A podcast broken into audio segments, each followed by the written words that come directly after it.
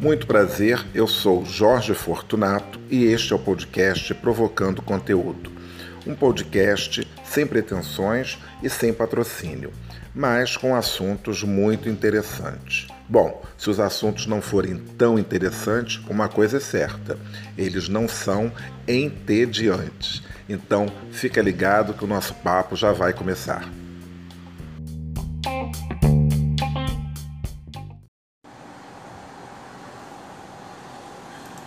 Hoje, por volta de uma hora da manhã, eu tentei subir num dos apartamentos aqui deste hotel, o Rio Otton Palace, na Avenida Atlântica, em Copacabana, aqui no Rio, e fui barrada. Mas fui barrada não por ser jornalista ou por outro motivo qualquer. Eu fui barrada por ser negra.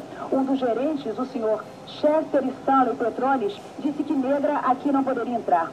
Então eu fui até a 13ª Delegacia e registrei queixa, baseada na Lei Afonso Arinos.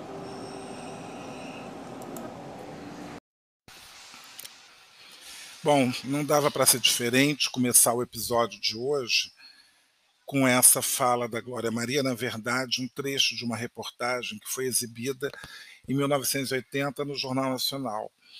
E, se eu não me engano, bom, evidentemente eu, eu me lembro muito bem disso, é, desse episódio, né, que foi assim, talvez a primeira vez que eu tenha me deparado com essa situação de racismo é, dessa maneira assim tão forte, né? É, e assim sem entender assim dá um pouco isso, né? Porque é, evidentemente eu sou uma, uma pessoa que também né, sofre muito racismo, evidentemente, mas eu sempre ficava assim numa posição às vezes que eu às vezes não entendia como isso acontecia. E depois, né, já de adulto, depois também de muito tempo, é que aí você começa a juntar Lé com Cré e depois você começa a ver todas as situações na sua vida que você já sofreu é, racismo. Mas, de, nossa, aí foram várias, né? Acho que no dia que eu descobri isso, aí acho que passou a ser um filme, né? É, mas foi essa a sensação. Então, essa reportagem da Glória Maria me marcou muito, até porque bom, eu era uma criança, é, eu gostava dessa coisa da televisão, gostava dessa coisa do jornalismo, e é, engraçado que pouco tempo depois disso, eu passei por uma situação, acho que depois até eu desisti de lutar para ser jornalista por conta de um trauma, né? Eu era, eh, eu era católico, né? frequentava uma igreja, a igreja de São Brás. E aí, eh, toda vez né, que tinha festa de São Brás, a gente fazia a novena, né, tinha a novena de São Brás, aí tinha as festas, né, e depois no dia da festa era uma comoção, né, a igreja de São Brás, para quem não sabe, fica em Madureira, bairro onde eu morava. Eu ia, frequentava, fazia parte do grupo, né, grupo Mirim de São Brás, usava camisetinha amarela, com umas crianças assim fazendo uma ciranda, né? escrito Grupo Mirim de São Brás. Detalhes, né? E aí é, foi um jornalista fazer a matéria. E ele se chamava. O sobrenome dele era Barata. Eu agora estou lembrando dos dois primeiros nomes, mas eu realmente eu, eu não sei se era Luiz César ou se era Luiz Paulo. Era alguma coisa assim. Era um rapaz tal. E aí eu muito curioso, né? Porque eu achava, eu queria ser jornalista também, queria ser repórter de televisão, não sei o quê. E eu me lembro que eu eu estava assim é, muito curioso e ele escrevendo lá anotando né e tal e eu com aquela coisa de criança muito curioso né Aí falei assim, não dá para entender nada do que você escreveu. Aí ele falou assim, mas sem o menor pudor. É, mas não é para você entender, é para eu entender. E eu achei aquilo extremamente grosseiro, mas imagina, né? Uma criança vai responder o que numa hora dessas? Ele poderia ter respondido qualquer coisa, tipo, ah, é porque a gente escreve assim rápido, porque é uma maneira, tal, não sei o quê, depois eu vou entender, tal, mas por que, que você está perguntando isso? Enfim, era só uma criança, né? estava perguntando. E achei muito grosseiro, deixei para lá. E não sei, acho que depois daquilo, acho que a minha vontade de ser jornalista acabou. Não sei, pode ser que sim, pode ser que não. Mas o que, que isso tem a ver com Glória Maria? Eu acho que até talvez se fosse a Glória Maria, ela talvez não desse uma resposta dessa, né? Com certeza, talvez não, ainda mais uma criança negra, né, perguntando isso. E, enfim, mas aí eu não sei se essa reportagem foi antes ou se foi depois, mas a Glória Maria era uma pessoa é, que a gente sempre gostou de ver na televisão. Tinha essa. Eu acho que hoje a gente vê muito bem eh, essa proximidade dela com o telespectador, né? De, de se fazer assim uma pessoa muito natural, perguntas às vezes que muitas vezes a gente até faz, faz uma crítica, nossa, mas com tanta coisa para perguntar, ela vai perguntar o óbvio. É porque de repente a gente iria perguntar o óbvio, entendeu? Então, então às vezes tem isso, né? Ela, eu acho que ela, não sei se fazia isso de uma maneira natural, se, se realmente ou era já proposital para deixar realmente o telespectador ali dentro da, daquele momento, né? Enfim, eu, eu não sei, mas é, é, é uma, era uma figura assim que a gente sempre via pioneirismo e eu cresci, né? Bom, todo mundo sabe, né? É, todo mundo sabe é ótimo. Eu tenho 55, vou fazer 56 anos em abril. E agora, né, delicadamente, todo mundo acabou descobrindo ah, eu digo indelicadamente porque eu achei indelicado mesmo. Todo veículo que, que colocou a data de nascimento da Glória Maria, eu acabei achando aquilo até um pouco desrespeitoso. Era uma coisa que a Glória Maria esconde, não é que ela escondesse, era uma coisa dela. Ela não queria falar a idade dela e pronto, acabou. Tinha lá os seus motivos. Né? Mas as pessoas resolveram é, falar isso, né? Vocês estão ouvindo aqui um barulho, né? Estão entrando aqui, mas as pessoas que estão entrando vão ficar caladas, né? Porque o episódio vai rolar e eu não vou parar a gravação. Bom, enfim, então o que que acontece? É, é aí é, começaram a divulgar essa a idade, né, e tal. Bom, enfim, então eu estou falando isso porque é, quando eu nasci, ela já tinha aí né, alguma idade e começou a trabalhar muito cedo. A Glória Maria trabalhou, inclusive, como telefonista da Embratel, se eu não me engano. E, e fazendo estágio na Rede Globo, depois indo para a faculdade, se formando lá com dificuldades, como foi contado aí em alguma entrevista. E era aquela figura presente nas reportagens que a gente via, tanto na TV local, né, no Rio de Janeiro, depois para todo o Brasil, através do Jornal Nacional. Então, é, embora eu não vou ter essas lembranças quando eu era muito pequeno, evidentemente que não.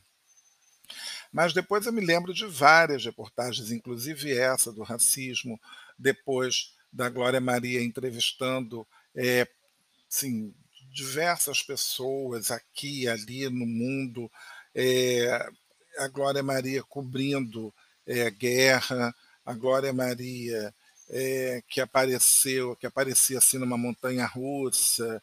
É, eu me lembro, tinha um, tinha um Bom Dia Rio que ela apresentava de manhã, mas teve um período que ela fazia também um, o Jornal da Noite, né, o RJTV da Noite. Então, uh, aí uma vez tinha uma, ela teve uma reportagem, eu não sei se ela estava apresentando se ela fez a reportagem sobre uma jogadora de futebol chamada Formiga. Eu me lembro que ela terminou, assim, aquela notícia, ela terminou aquelas gargalhadas, eu não sei porquê, mas é uma cena que não saiu assim da minha cabeça, como tantas outras depois daquelas loucuras que a gente achava que só mesmo a Glória Maria poderia fazer, saltar de, de asa delta, é, sair correndo pela praia, perguntando por que, que a pessoa estava correndo, não sei o quê. É, depois, tudo que ela fez, né, de pular de bang jump, é, andar em passarelas de vidro, né, e, enfim, várias aquelas viagens maravilhosas que depois começou a ser o sonho de consumo, todo mundo falava uma coisa que eu quero ter o passaporte da Glória Maria, porque era, acho que uma das jornalistas, né, que mais viajaram, assim, acho que ela, o Zeca Camargo, a Sônia Bride também, né, como a Sônia Bride viaja, bom, enfim.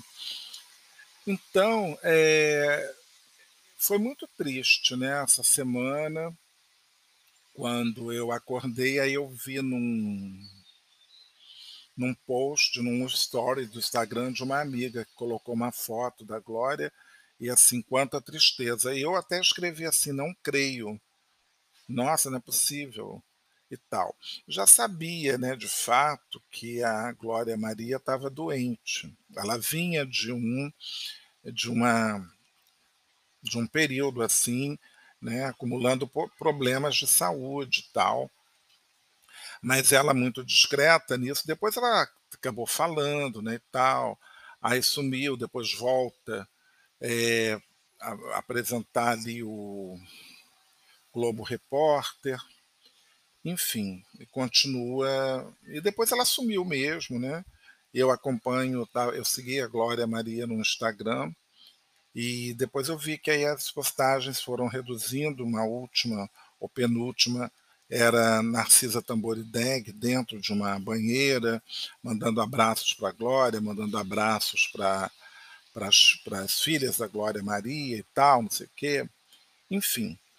E ela acho que, eu, acho que ela até chegou a comentar ali alguma coisa.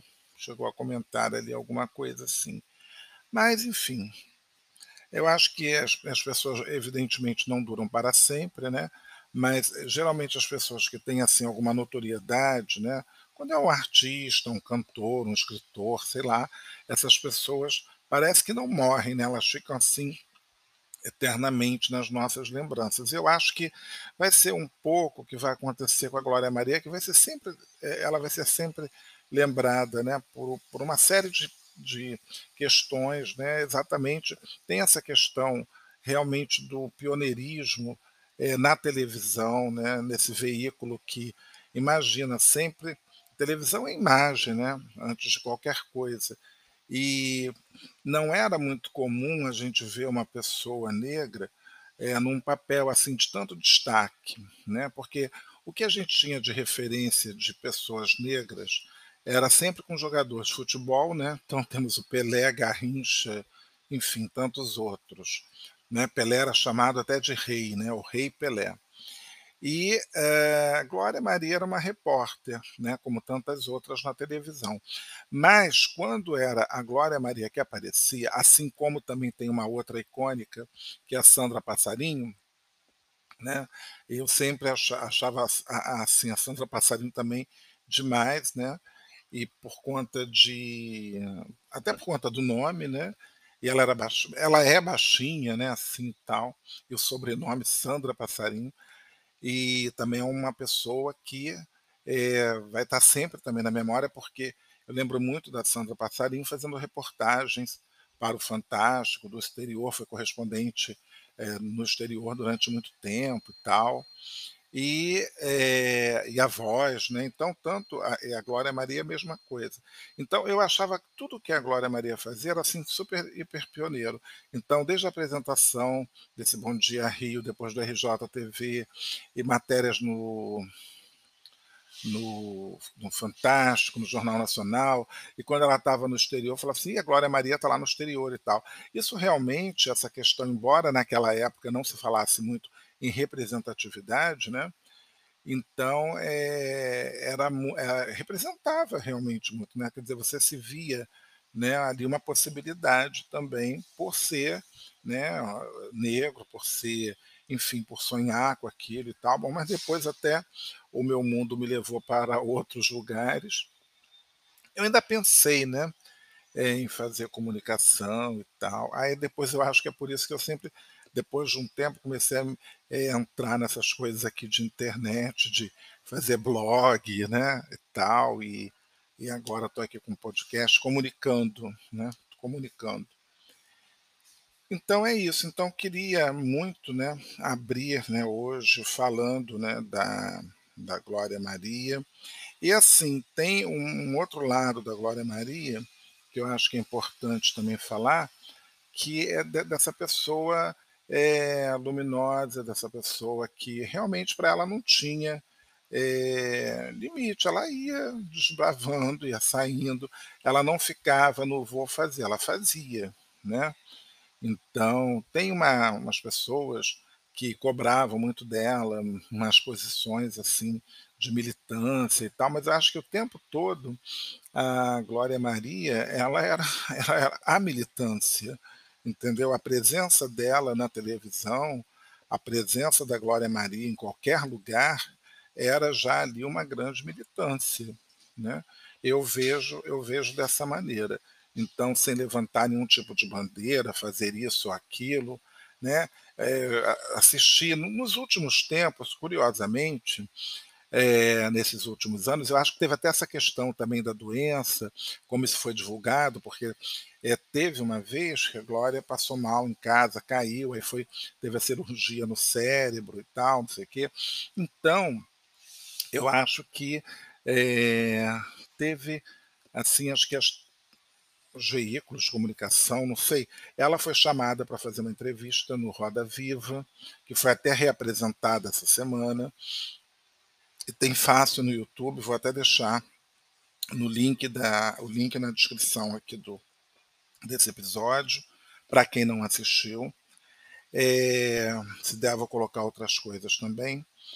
E eu vi uma vez, teve um podcast que. É porque agora eu não sei se vou conseguir achar. Se eu achar, também eu deixo aqui. Uma entrevista né, que ela deu para para um podcast assim, foi muito legal aquela entrevista. Enfim, a Glória, ela, ela era uma pessoa que não tinha, ninguém sabia muito. Eu, o que eu achava legal era essa coisa assim, ao mesmo tempo ela aparecia muito, né, por, por estar na, na televisão, mas ela ao mesmo tempo muito discreta nas suas atitudes, na sua vida. Eu uma vez até eu, eu vi a Glória Maria no sambódromo, quer dizer, nem no sambódromo, eu estava saindo do sambódromo e ela estava dentro do ônibus, né, saindo do camarote da, da Brahma, né, estava na janela, meio dormindo assim, e eu acho que eu dei uma batidinha, ela esboçou um sorriso, alguma coisa assim, mas estava já dormindo, de óculos escuros, coisa e tal. E uma outra vez é, que eu fui numa boate, numa festa de lançamento de um filme, do filme 300, e que a Glória Maria estava lá naquela noite. Ela chegou com a Narcisa Tamorideg, inclusive, uma outra amiga, e ela dançou e tal, e, enfim. Acho que foi a, a, única vez que eu estive assim, no mesmo ambiente que a Glória Maria. Mas aquela coisa também, eh, não tinha, naquele dia do 300, eu lembro que não tinha. É, não tinha celular que fazia fotos ainda, né? como tem hoje os smartphones. Mas eu vou dar uma, vou dar uma procurada depois no meu, no meu blog para ver se eu falo alguma coisa. Provavelmente eu devo ter escrito alguma coisa sobre, vou dar uma procurada ali. Então, é, essa fica aqui assim esse registro né, para que alguém escute isso no futuro é, e lembre né, dessa, dessa jornalista que realmente foi abrindo portas para tantas outras né, que apareceram. Então, Zileide Silva, a Dulcinéia Moraes, que tem hoje uma pessoa mais recente, digamos assim, a Maju Coutinho, mas nem só né, mulheres, mas homens, né, como Heraldo Pereira, e toda uma geração. Hoje eu vejo na Rede Globo, principalmente na Rede Globo, porque também não assisto outro canal, né? assisto Globo News de vez em quando, então estou ali no grupo, no grupo Globo sempre. Mas dificilmente eu assisto, às vezes Bandeirantes e tal, mas eu acho que assim, a Rede Globo tem, né? É, hoje tem um, um, grupo de jornalistas negros, até é uma presença grande, né, na, pelo menos na, assim, na parte mais local, né, aqui no Rio de Janeiro, eu vejo que talvez em São Paulo também tenha, mas sempre me chamou a atenção isso, né, porque a gente contava no dedo, não chegava a cinco, isso nos anos 70, 80, e depois foi aumentando, né? E muito mais, acho que agora, né? Então, é, porque você tem aquele padrão, porque televisão é imagem, né? Então tem aquele padrão da, da pessoa, né? Tem que ser aquele tipo, né? Ser aquele padrão. E de repente isso vai né, rompendo. Então isso é, é, é, importante, até porque é o retrato do Brasil, né? O Brasil é isso. Então eu torço muito para que um dia veja é, descendentes de, de indígenas, né, ocupando também esses lugares, mostrando bem o, o retrato do o retrato do país, né? Porque isso tem que ser, isso faz toda a diferença, isso faz muita diferença. Realmente, eu acho que é, quantas pessoas né, foram inspiradas, né? E independentemente da pessoa ser negra ou branca, claro, né? Porque eu lembro de ter ouvido uma vez a Astrid Fontinelli, hoje apresentadora do apresentadora do Saia Justa no GNT, ela também é, ela, ela fez comunicação, fez jornalismo, inspirada na, na Glória Maria, né? Então, é, eu acho que tem isso também, né? Até porque eu acho que quem queria fazer jornalismo e via aquelas reportagens, a gente tinha uma ilusão, né, de que fazer, quer dizer, as pessoas têm aquela ilusão, ou viajar bastante também, porque vendo a Glória Maria via, viajando e tal, mas enfim. Então é isso, vai, fica aí uma, uma saudade, né, uma pessoa que é, eu acho que fez, acho não, eu tenho certeza, ela fez um, um caminho muito bacana né, dentro do, do jornalismo. Eu acho que não dá para falar do jornalismo brasileiro sem citar né, a entrada da Glória Maria e a permanência dela durante tanto tempo. Né? Então, como a gente está vendo, bom, na televisão desde 1971, então realmente é, é muito tempo, são 50 anos de dedicação né, à, à carreira. Então isso é, isso é muito notável, merece realmente a homenagem que fizeram para a Glória Maria no Jornal Nacional, que foi surpreendente, porque eu acho que nem quando o Roberto Marinho morreu, a Globo fez o que fez. Eu lembro, eu me lembro muito é, de, dessa da noite, né, do Jornal Nacional, quando Roberto Marinho morreu, porque foi, foi aquela apresentação que o William, William Bonner estava lendo um texto e ele fica com a voz embargada e fala: Não, eu vou continuar. E aí continua e tal, e termina todo mundo de preto, com camisetas, camisas, a foto do Roberto Marinho e a redação em silêncio. E para Glória Maria fizeram algo que foi realmente muito bonito. É, todas as redações é, do jornalismo da Globo, tanto no Brasil quanto no exterior, aplaudindo. Então foram assim mais de oito minutos de aplausos no Rio, São Paulo, Brasília, Recife, acho que Minas Gerais, é, mostrou Londres, mostrou Nova York. Então é, é, é, muito bacana. Eu acho que é assim, é um, é um, foi uma gratidão, né? Quer dizer, foi uma maneira de, de demonstrar também gratidão da, da direção da casa, da própria família é, Marinho, né, com, com essa é, empregada, com essa jornalista, né, porque antes de tudo empregada da casa, né, com essa pessoa que é, faz parte da história é, da, da própria Globo, né, de uma certa maneira. É, a Globo é fundada em 65, seis, sete anos depois, a Glória Maria já estava fazendo é, reportagens. Então, é uma pessoa que cresceu né, junto com a, com a empresa, não ficou acomodada, né, porque às vezes tem pessoas que estão acomodadas. Aquele repórter que eu falei no início, eu nunca mais ouvi falar. Né? Não é nenhum ranço o que eu estou falando, também não sei que caminhos ele trilhou na vida dele. E hoje eu vou dar até um Google para ver da situação se ele ainda existe. Né?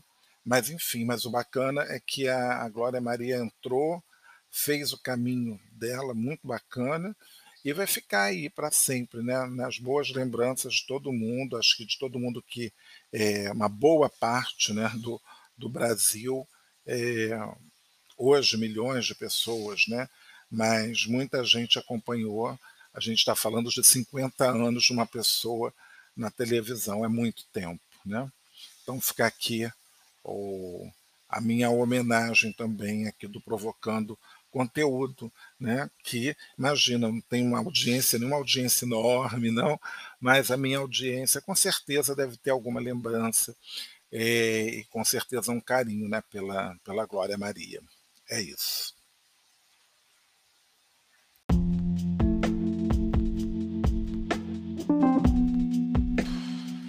E vamos continuar agora com o segundo bloco, depois dessa homenagem que fizemos para a Glória Maria.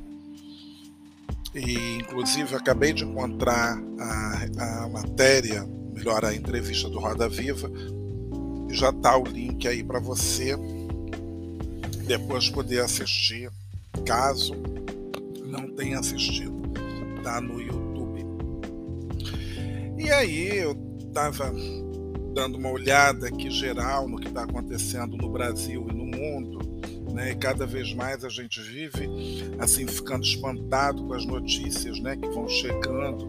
Essa semana eu vi uma coisa tão esquisita. Mas é assim, bom, a gente tem que lembrar de uma coisa que é muito importante né, para quem vive, principalmente para quem frequenta o mundo Twitter. São as manchetes, né? Como elas chegam e aquela coisa que acho que eu falei isso no episódio passado, da pessoa apenas ler a, a, a, assim, a manchete, né? E não ir fundo na notícia. Então, volta e meia, eu também aqui faço um meia eu, às vezes, também faço comentários em cima do que eu estou lendo ali, mas é importante que a gente leia.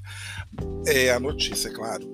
E tem, é, muitas vezes também acontece de que a notícia, quer dizer, a manchete, ela, quando você vai ler a notícia, tem, é uma coisa, parece que você está vendo duas coisas diferentes né? Porque tem aquela questão de chamar atenção para poder ganhar, né, um cliquezinho. E tem alguns sites que começa, você entra no site e começa a aparecer um montão de é, propaganda daqui, dali, não sei o que, bababá, é uma loucura. Mas eu estou falando tudo isso por conta de uma notícia que foi a seguinte: um casal, que agora eu já não me lembro mais, não sei se eles estavam em Israel, parece que era Israel esse casal, vou até procurar aqui de novo a notícia, né? Era um casal que deixou filho no aeroporto para não comprar, tá até aqui, faça essas coisas a gente acha fácil. Ó. Aí tem assim, são, são várias as manchetes. Casal deixa filho pequeno no aeroporto para não comprar passagem. Casal abandona filho pequeno no aeroporto para não comprar passagem. É, que mais aqui? Casal larga. Olha, e aí vai, né? Casal larga bebê no check-in de aeroporto para não comprar passagem. Aí casal deixa filho pequeno, casal se recusa a comprar passagem para bebê e abandona, deixa eu ver como é que tá essa daqui, essa daqui talvez, ó, e abandona filho no aeroporto. Quer dizer, eles não abandonaram filho no aeroporto, não foi bem assim, mas foi mais ou menos. E, e, isso realmente aconteceu em Israel, foi isso mesmo. Aconteceu em Israel no dia 31 de janeiro. Então eles deixaram é, a criança no check-in. Quer dizer, não é que deixaram a criança no check-in, deixaram. É, porque quando você lê, você fica imaginando coisas do tipo: pegaram o bebê e botaram em cima do balcão e foram embora. É o primeiro retrato que vem à cabeça, né? Mas não, eles deixaram a criança no carrinho e foram embora entendeu? Eles estavam é, para pegar um voo para Bruxelas, eram belgas, né? E ao perceber que, o, que os balcões check-in já haviam fechado, a dupla correu em direção às seguranças na tentativa de embarcar, deixando para trás o bebê dentro do carrinho. Né? Então, é, eu acho que eles mais correram para tentar embarcar e depois talvez pudessem voltar para pegar o filho, o filho, né? Enfim, Aí aqui diz o seguinte: todo mundo ficou em estado de choque, nunca víamos nada assim, não acreditávamos no que estávamos vendo, disseram a imprensa local os funcionários da companhia aérea Ryanair, responsável por operar o voo em que o casal embarcaria. A polícia e seguranças do aeroporto foram acionados e o casal foi interrogado pelas autoridades. E aí, deixa eu ver aqui se aparece mais alguma notícia. E não falam mais nada sobre, então é só mesmo um estardalhaço. Eu acredito que eles devem ter dado alguma explicação, devem ter sido colocados em outro voo, devem ter pago, etc. e tal. Mas é aquilo que chama a atenção, né? Então, é, isso às vezes acaba sendo assim até engraçado, porque assim, quer dizer, não tem nada de engraçado.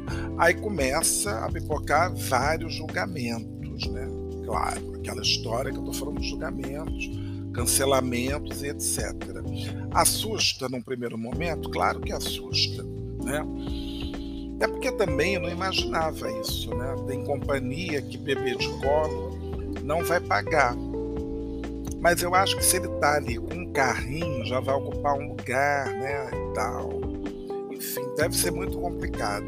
Eu já, uma vez eu estava voltando de viagem, foi em 2003 nunca mais esqueci essa situação, porque foi é, aquele, aquele tipo de volta que tudo acontece.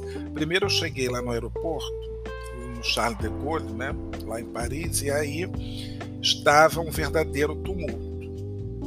Né? O aeroporto não estava fechado, mas estava assim uma coisa em suspenso. Então meu voo, que ia sair 10 horas da manhã, parece que foi, foi para é, uma hora da tarde. Uma coisa complicadíssima porque tinha uma suspeita de mala, né, de bomba no aeroporto. Aí tinha até uma senhora, assim que eu perguntei, né? Aí ela falou assim: ah, é uma tentativa de bomba, tem uma mala que está rodando no, no, na esteira, e aí vão chamar a equipe antibomba, eles vão implodir a mala, não sei o que, vai virar. Aí tudo que tiver dentro vira confete. Me lembro, nunca mais me esqueci dela contando essa história. E aí eu ficamos ali, né? Esperando e tal. Aí depois tudo se normalizou, entre aspas, aí pegamos o voo, né? E era uma conformação de voo, quer dizer, dentro do avião, eram assim, eram três, eu me lembro muito bem, eram três, quatro, três, né? Então, três lugares, quatro lugares, três lugares. Aí eu sentei, eu estava com, eu acho que eu estava na janela, tinha uma moça aqui do Rio na, no meio e um francês que morava aqui no Rio também é, na ponta. E nós ficamos ali a viagem inteira tricotando. Atrás de mim tinha uma, uma senhora que eu não me lembro a, a, a nacionalidade, mas que viajava com uma bonequinha. Era umas histórias assim. E tinha uma moça vinda de Israel com duas crianças, com gêmeos, com gêmeas, eram duas meninas. Uma menina era um anjinho, parece que a menina dormiu voltou. A outra não, a outra chorava. A outra chorava e foi uma doideira. E eu me lembro que a tripulação era aquele. Ah, sim. Aí tinha um grupo de. Eu não sei se eram russos ou se eram poloneses. E o cara, ele comprou bebida no free shop, aí você pode entrar com bebida, né? Você comprou no free shop. Eu sei que ele abriu uma garrafa de vodka, uma garrafa de uísque e virava aos, assim, né? Virava aquilo, bebia, fazia uma algazarra. A aeromoça pediu várias vezes para ele né, se acalmar, sentar, não sei o que, bababá. E aí ele. Eu sei que ele só sossegou quando o comandante em pessoa veio e falou assim: o senhor vai se acalmar, o senhor vai se sentar, senão eu vou tomar o seu passaporte e vou entregar à Polícia Federal quando a gente chegar no Rio de Janeiro. Aquilo dali foi o efeito. O cara sentou e apagou. Aí nós até comentamos, e pronto, agora a onça vai dormir. Mas a gente também ali, né, nós três, nós estávamos, porque era o voo de dia, gente. Voo de dia você não sente vontade de dormir, você não sente vontade de nada. Então a gente veio tagarelando essa moça, a menina, né? Ela estava voltando da Noruega. Aí contou várias histórias. O rapaz, ele morava na França, mas estava trabalhando aqui no Brasil. Eu não sei se ele trabalhava no consulado, ou numa empresa francesa. Eu sei que era uma história assim. Eu não sei porque que eu estou lembrando disso, acho que foi por conta do bebê e tal, né? E como eu guardo tudo. E a, a, no caso, a tripulação, né? Era uma tripulação super assim jovem tinha umas pessoas muito engraçadas, muito divertidas. E aí eu estava ensinando uma, uma francesa, uma, uma, das moças, uma das aeromoças, né, a falar de uma maneira assim muito educada. E, ensaiei com ela a frase para ela falar assim: senhores passageiros, por gentileza, não sei o quê. Mas ela não conseguia, porque ela começava rindo por gentileza. E aquilo foi muito engraçado. E eu me lembro que eu passei ah, o dia inteiro comendo, mas era um bom tempo que tinha muita comida, né, sanduichinhos, sorvetes Häagen-Dazs, tinha champanhe, tinha garrafa de mini Chandon, me lembro disso. E quando você fica amiguinho da tripulação é ótimo, porque aí eles sempre te dão uma garrafinha a mais e a gente tomava vinho e foi uma festa. Mas a gente não ficou bêbado fazendo escândalo. A gente estava na social. Sei que a gente não conseguiu dormir. E foi isso. Não sei por que me lembrei dessa história. Mas eu acho que é porque tem a ver, estou me repetindo, né? Tem a ver com isso, com a, a coisa do, de Israel. E aí volta e meia, dão tudo isso também para falar desses absurdos que a gente fica vendo na internet, de notícia, de Twitter. E eu andei essa semana um pouco afastado, não vi muita coisa não, eu tive uma semana, essa minha semana acabou sendo, como minha mãe fala, uma semana curta, porque eu tive umas coisas para resolver, fiz visita técnica, enfim. Visita técnica de novo a Petrópolis é engraçado, né? A gente às vezes pensa que conhece tudo, mas a gente não conhece tudo. Então lá fui eu mais uma vez a Petrópolis para é, ver um, um atrativo que é pouco conhecido. Depois eu conto. Em outra hora, em outro momento, eu vou contar sobre. E talvez eu faça até um post, faça um post, talvez eu faça um episódio falando sobre isso. Vamos mas hoje até a minha ideia era, é, a minha ideia durante a semana até foi assim, falei assim, ah, acho que essa semana eu vou começar a falar um pouco de carnaval e tal, mas aí fiquei sem clima, né, com essa história também. É, porque ao mesmo tempo é curioso isso. Eu não sei se é uma coisa nossa brasileira, se isso é uma coisa minha, mas eu acho que acaba, acho que é muito brasileiro isso. Às vezes você não conhece a pessoa, né? E a gente que é muito próximo com essa questão de televisão, então é como se fosse uma pessoa que você conhecesse, embora você não conhecesse. Coisa de doido, né? Acho que o brasileiro tem um pouco disso, né? O brasileiro é. As pessoas brincam, né? Falando que o brasileiro tem que ser estudado e tudo mais, porque tem coisas que só brasileiro cria, inventa, né? Acredita. Então, bom, falar em acreditar, a gente está vendo aí, né? Aliás, gente, que limbo, que limbo.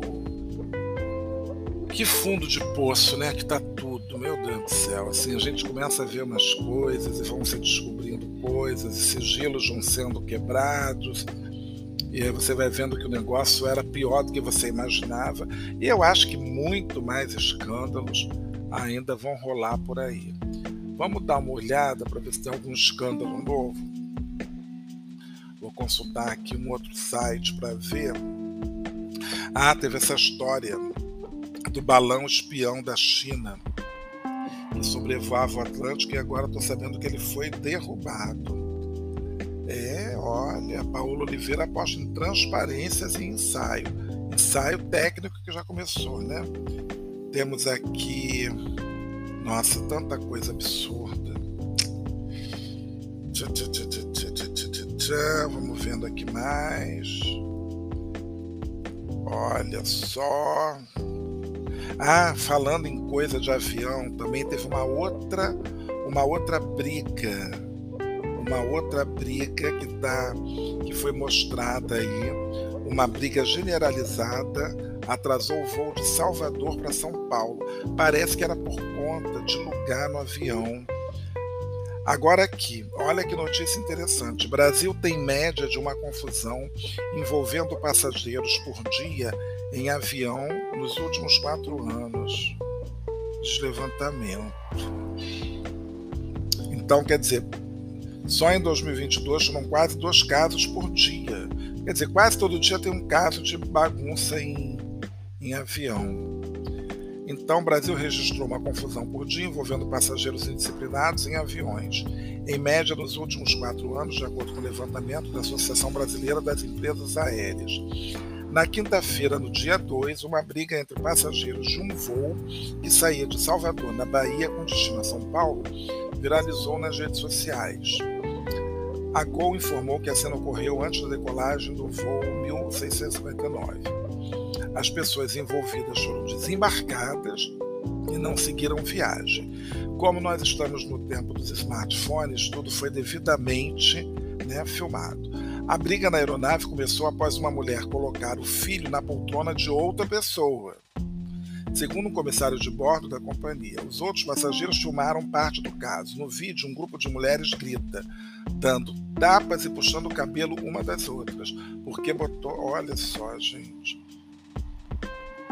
Aí fala de casos diários, mas não entraram muito no. Deixa eu ver aqui se tem mais alguma coisa.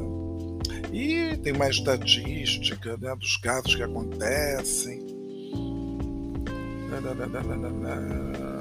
Ah, também teve essa outra história desse homem que eu também vi. Teve um caso de um idoso que alegou sujeira na poltrona de um avião no Recife, no fim de janeiro. E aí eu me lembro que ele saiu, acho que ele também saiu, né? Nossa, uma loucura. É aqui, ó. No fim de janeiro, Domingo, dia 22, um idoso foi retirado pela Polícia Federal de um avião que estava prestes a decolar do Aeroporto Internacional do Recife. Ele se exaltou ao reclamar que a poltrona em que foi colocado na aeronave da companhia aérea estava suja. E aí eu vi uma parte desse vídeo. Como o passageiro discutia com a tripulação, o comandante pediu a retirada dele do voo e deveria ter saído do Recife às 12h50 em direção a Congonhas. Por causa disso, a aeronave decolou quase uma hora com atraso, 13h40. Agora você imagina quem tinha compromisso. Dançou, né? Em uma hora. Em depoimento aos policiais federais, ele contou que se exaltou porque estava passando por uma situação de estresse por causa de problemas pessoais e familiares. Aí resolve descontar na aeromoça, o comissário de bordo. Bom, em julho do ano passado, um voo da companhia Delta, que ia de São Paulo para Nova York, teve que fazer um pouso não programado. O motivo: um passageiro que agrediu uma comissária e outra pessoa a bordo. Meu Deus do céu, Deus me livre. Olha só. E estão vários casos, meu Deus. As pessoas andam muito irritadas. Que coisa absurda. Gente, como é que pode, né? Mas também as pessoas têm que aprender determinadas coisas, né? Onde já se viu você pegar uma criança, botar num banco, se ela não é, não é ali que ela tem que sentar. E era coisa de janela, né? Isso acontece muito, né? Bom, eu já contei aqui, será que eu já contei aqui um episódio? Isso não foi no avião, isso aconteceu comigo num teatro, no CCBB do Rio de Janeiro. Vou contar essa treta que aconteceu comigo, para vocês verem como é a vida, né? A pessoa não tem um minuto de paz. Nesse caso, a pessoa sou eu. Eu fui ao CCBB para assistir um espetáculo que agora já não me lembro nem mais o nome do espetáculo, não me lembro qual era o espetáculo, não me lembro. Foi antes da pandemia, com certeza. Eu comprei, eu, eu conheço os teatros, quase todos os teatros aqui do Rio de Janeiro. E por incrível que pareça, eu tenho na cabeça gravado a configuração desses teatros. Então tem teatro que é assim, que o, as cadeiras, né, as poltronas do meio, né, porque você entra, aí tem lado par, lado ímpar, geralmente para a direita, ímpar à esquerda, e tem numeração que começa no meio. Então, você vai sempre do meio do 1, um, né? Sempre em direção à direita, vai lá, melhor, do 1 para a esquerda, vai aumentando, é o lado ímpar. Do 2 para a direita, ao lado par. Então, 2, 4, 6, tal, tal, tal. Então, eu procurei comprar. E no CCBB é diferente. No CCBB você entra e o teatro é uma, é, quer dizer, é uma só, é uma, uma fileira única de, de poltronas, né, um conjunto único. Então, e não tem do meio, quer dizer, não tem numeração do meio para a direita ou para a esquerda. Então ela vai direto, crescendo. Então, fila A, então a 1 é a primeira poltrona e a última acho que é 14 ou 15. Né? E eu tinha a fila E, porque se eu não me engano, essa peça, inclusive, eu estava como convidado. Possivelmente eu era convidado. E aí eu estava lá, acho que era E ou F, com certeza era a letra F, porque também ainda tem isso. O CCBB, essas duas fileiras E e F, às vezes eles reservam os, os convites. Eu estava lá no meu lugar, sentado, bonitinho, coisa e tal. Aí me chega uma pessoa bonita e fala que eu estou no lugar dela. Aí eu falei: não, esse lugar aqui é o lugar que eu comprei do meu convite. Eu posso ver? Ela fez essa pergunta: eu posso ver? Aí eu falei: não, você não vai ver nada. Se eu comprei este lugar, esse lugar é meu, você tem que verificar o seu ingresso e não o contrário. E aí começou um bababá, entendeu? Uma discussão. Ela veio querer partir para cima de mim. Ah, seu. Aí eu falei, seu o quê? O que, que você vai falar? Aí começou uma discussão, né?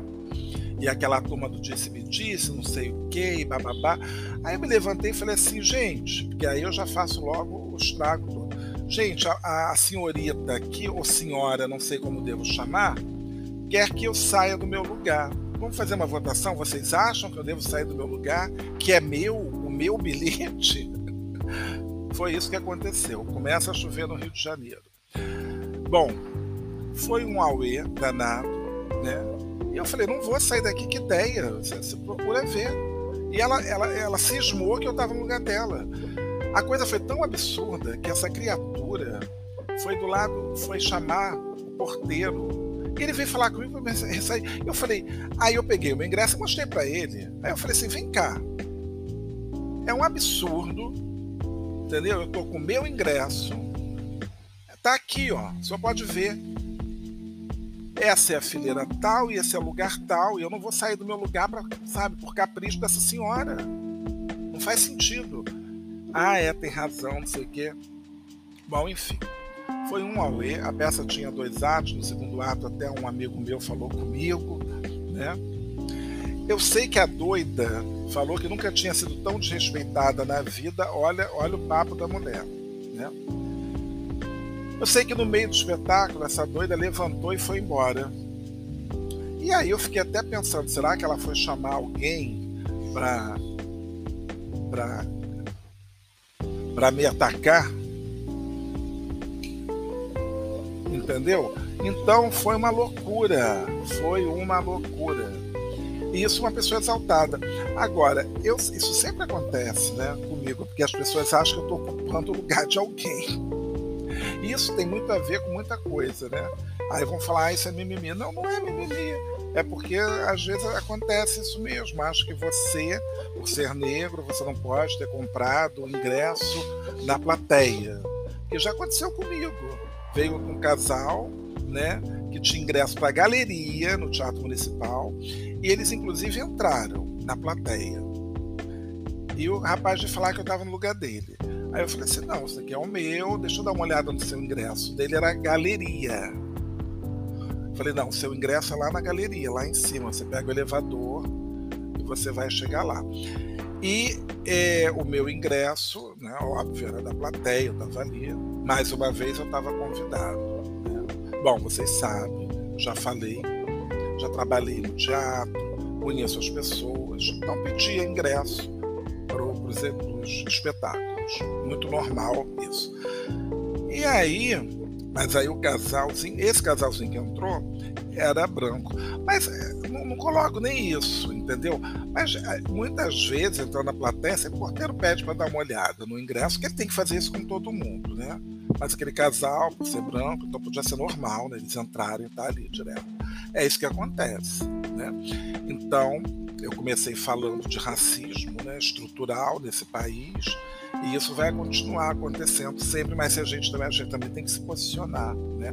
Eu não faço, obviamente, não faço nenhum tipo de alarde com isso e tal, mas acho muito desagradável, né? Você tá ali. E tem gente que, olha, as pessoas, às vezes, elas se. É, esquecem, né? Uma vez eu falei assim, poxa, ah, me lembrei agora por que, que essa mulher ficou irritada. Porque também aí eu fui sarcástico com ela, porque eu falei, olha, eu fiz o primário. Então, começa ali de letra A, vai subindo. E a numeração é um, dois, três. Eu fiz o primário, falei assim para ela. Ela ficou ofendidíssima, porque eu falei que eu tinha feito o primário. Como quem diz, será que você não estudou, não sabe? Porque tem horas que eu fico me perguntando. A pessoa, às vezes, está com um ingresso que é filacar entendeu? Filacar. Porque eu acho que os números, você até tudo bem, você fica meio perdido. Às vezes tem gente que não sabe que o lado ímpar é o, é o, o lado é esquerdo é ímpar, que o lado direito é par. E a gente em teatro que até troca isso, tem essas doideiras, também pode acontecer. Mas na maioria dos casos não é assim que funciona. É lado direito é o lado par, lado esquerdo é o lado ímpar. Né? Geralmente as poltronas do meio é um e dois e assim vai aumentando. Né? Para a esquerda, para direita e para a esquerda. Eu estou aqui fazendo esquerda, movimentando a mão direita. Acontece muito isso comigo. E aí, o que, que acontece? É uma pessoa com a fila K, a mulher está vendo lá para frente, onde tem A e B. Sabe? É, tem que pensar, né? Mas isso acontece muito. Eu entro, né? Eu já pego meu ingresso, eu já sei onde que eu vou sentar, né? Chego lá, pá, pá, pronto, no lugar certo. Aí começam os incômodos. Então, muitas vezes, dependendo do teatro, eu fico na ponta, assim, já no corredor, porque qualquer coisa eu me levanto rápido, saio rápido. Não gosto de ficar nos cantos, porque nem sempre você tem uma visão boa de palco. Às vezes acontece né, de você ficar por um motivo ou por outro. Bom, enfim, o episódio está ficando enorme porque eu estou contando essas tretas todas. Mas é isso, gente. Então, um grande abraço é, até semana que vem, né? Provocando conteúdo.